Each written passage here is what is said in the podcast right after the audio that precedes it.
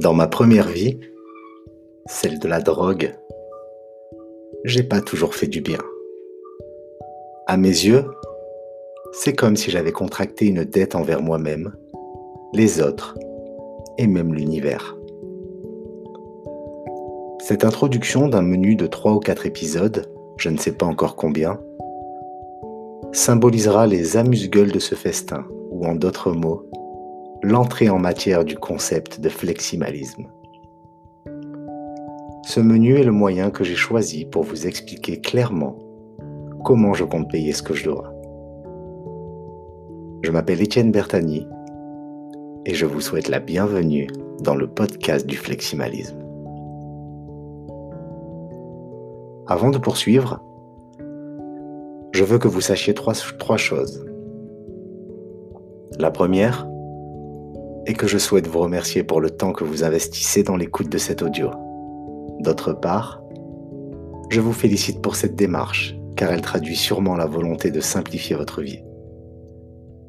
La deuxième des choses est qu'il est probable que cet enregistrement comporte des défauts relatifs à sa structure, à l'élocution, ou dénote quelques touches d'amateurisme, et si c'est le cas, je vous présente mes excuses. Enfin, le troisième détail concerne le franc-parler. En effet, les sujets de cet épisode seront abordés en sincérité radicale et sans aucun filtre.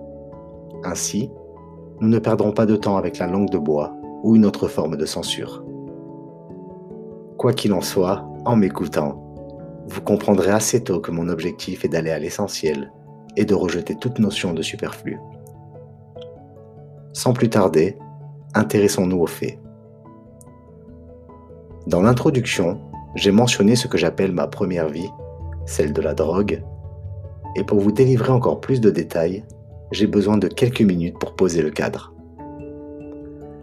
Déscolarisé à 16 ans, puis happé par la polytoxicomanie, j'ai erré plus de 10 ans entre alcoolisme, cocaïne, régression sociale et stagnation intellectuelle.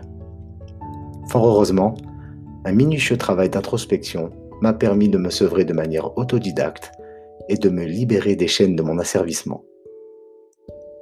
Au cours de ce travail, j'ai fait plusieurs découvertes que j'ai résumées en trois points et je vais me faire un malin plaisir de les partager avec vous. Petit 1. La dépendance, l'addiction ou l'aliénation, appelez ça comme vous voulez, à une drogue ne serait en fait qu'une question d'habitude. Et pour la désinstaller, un peu comme vous feriez avec une application ou un programme informatique, il s'agirait seulement de savoir comment l'identifier. Petit 2. Ensuite, vient la désintox, qui, toujours d'après moi, ne peut s'opérer uniquement si elle est corrélée avec une élévation de notre niveau de conscience. En d'autres termes, abolir une addiction pourrait se résumer à changer notre perception du monde. Mais je reviendrai plus en détail sur ces deux points un peu plus loin. Le petit 3 Maintenant que vous avez constaté que la consommation de drogue n'est plus alignée avec vos valeurs et que vous avez atteint l'objectif de la désintox, vous savez qu'il vous reste encore une étape à franchir. Cette dernière consiste tout simplement à ne pas refuter. Je précise que le terme d'addiction employé ici l'est au sens large. En substance, il concerne la drogue, cocaïne, cannabis, cigarettes, etc., mais peut également être transposé à une addiction au shopping, à un amour possessif démesuré ou à une autre forme d'aliénation, ou pas. Revenons maintenant sur les deux premiers points, ceux de la dépendance et de la désintox. Il est probable que ces deux états d'être, le troisième n'étant pas écarté pour autant, soient seulement entretenus par notre cerveau. Cela signifie, entre autres, que notre cerveau est en mesure de créer le besoin de l'addiction en se basant sur l'habitude, un événement en particulier, ou simplement sur la chronologie d'une journée.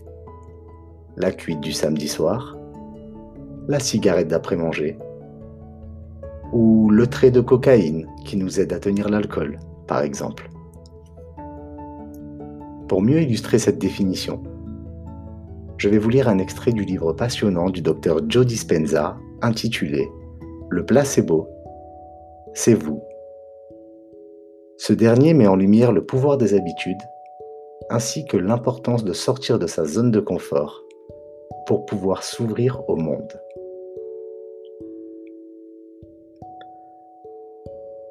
Plus vous croyez qu'une substance, une procédure ou une chirurgie peut fonctionner, car vous avez été au préalable informé des bénéfices qui lui sont associés, plus les chances que vous répondiez positivement à la pensée d'améliorer votre santé et de vous sentir mieux seront élevées.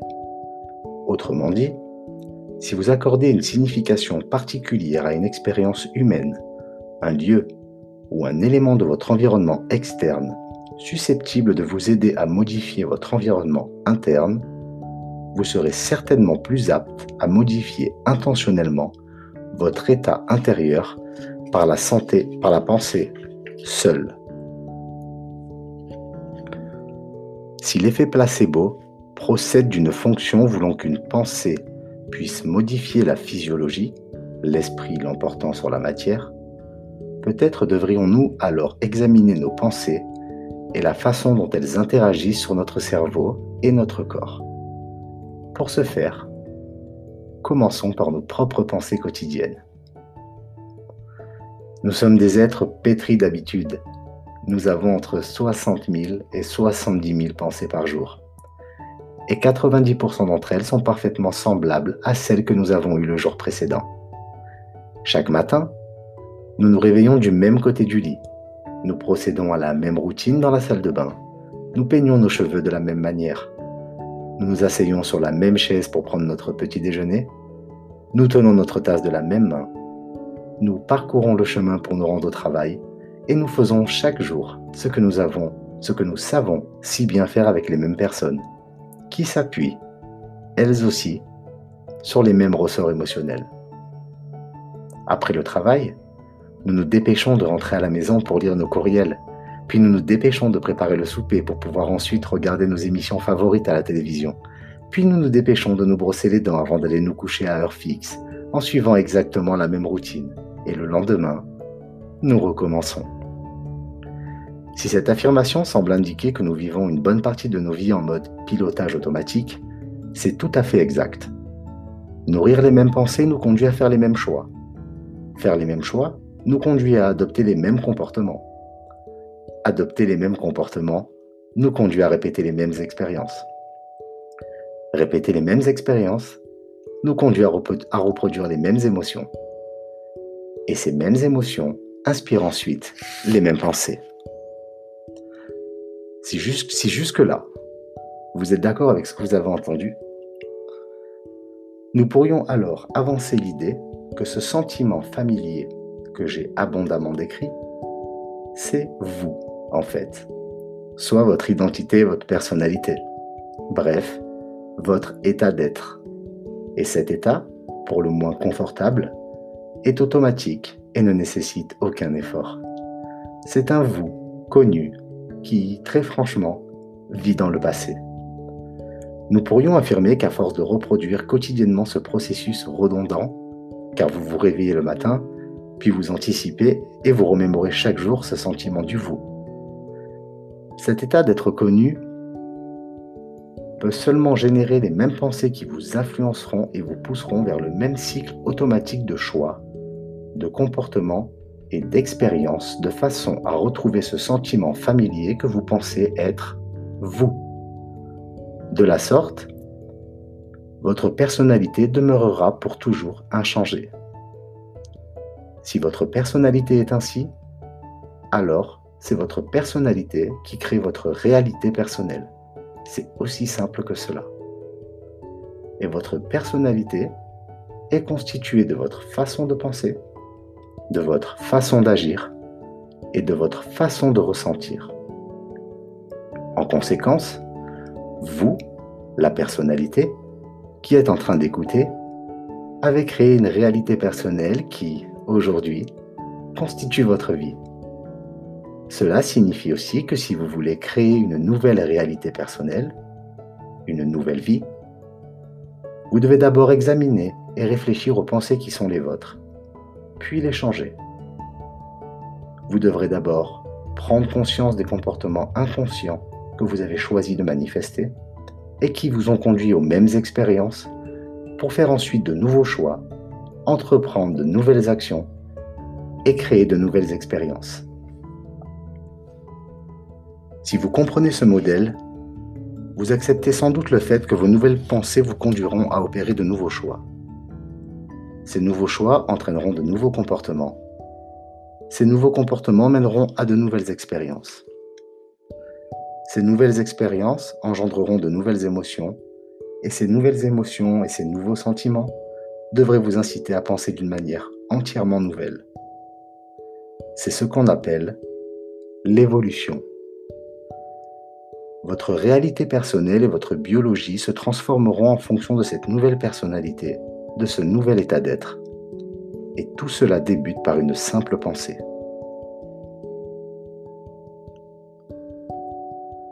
À présent, je vais vous parler de la rivière du changement.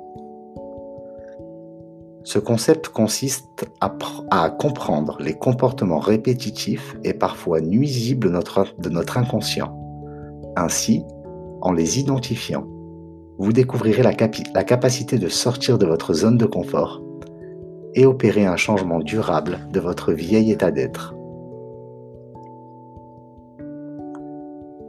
À ce stade, vous comprenez sans doute que pour changer, vous devez avoir conscience de votre moi inconscient, qui, vous le savez maintenant, est essentiellement constitué de programmes solidement ancrés.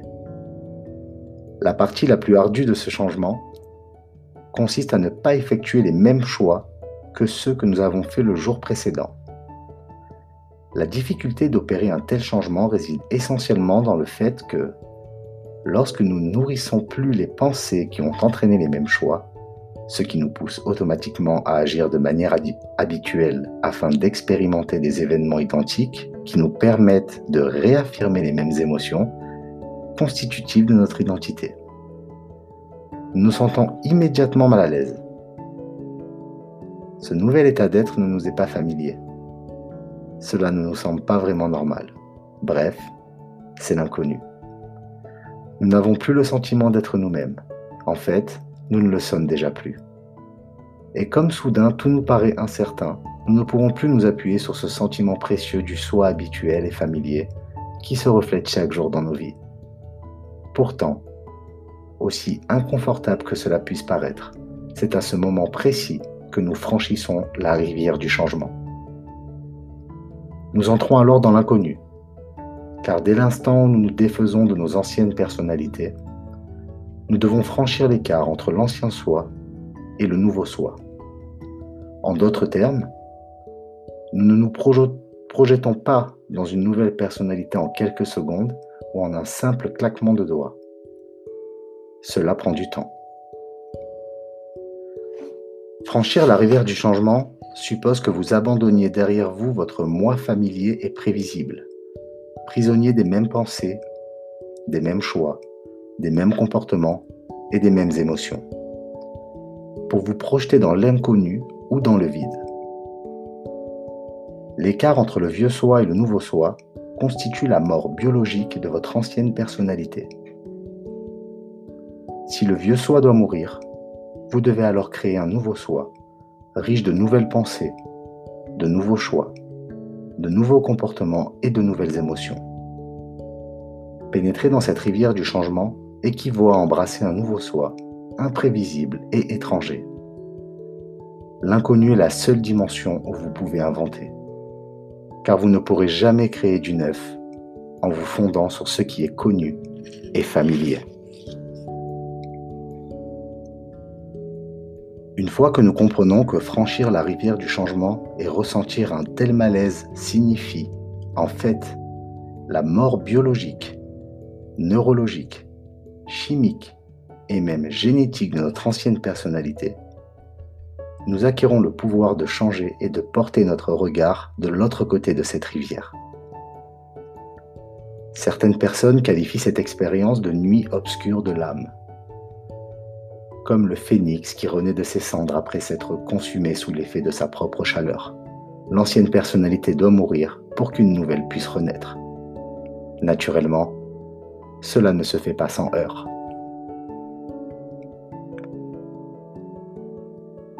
À l'issue de cet extrait, nous avons au moins appris une chose. Nos addictions l'ambition de nous en défaire, ainsi que notre volonté de ne pas rechuter, seraient en rapport direct avec notre cercle d'habitude, notre façon de penser, ainsi que notre prise de décision. Nos addictions semblent entretenir un lien étroit avec nos croyances, ou pas. La méthodologie décrite ici par le docteur Dispenza ressemble de près à celle que j'ai utilisée pour me sevrer de la cocaïne. Je précise qu'au moment où je menais ce travail d'introspection, je n'avais pas connaissance de cet ouvrage. Qu'à cela tienne, j'ai eu depuis l'honneur d'en découvrir le contenu et d'en extraire cette manière d'aborder nos habitudes, donc notre zone de confort, donc nos addictions au sens large du terme. Il est possible que cette vision des choses aurait pu m'être utile à certains moments de ma vie. En revanche, je me suis donné la mission de la mettre à votre disposition aujourd'hui. Et le simple fait que cela puisse vous intéresser, voire un jour vous servir, est suffisant pour me mettre en joie. Maintenant que le cadre est posé et que les présentations sont faites, je vous invite à poursuivre la découverte de ce menu. La dégustation des amuse-gueules s'achève ainsi, et il est temps pour moi de vous présenter les entrées pour ce faire, il vous suffit d'écouter le prochain épisode. Merci.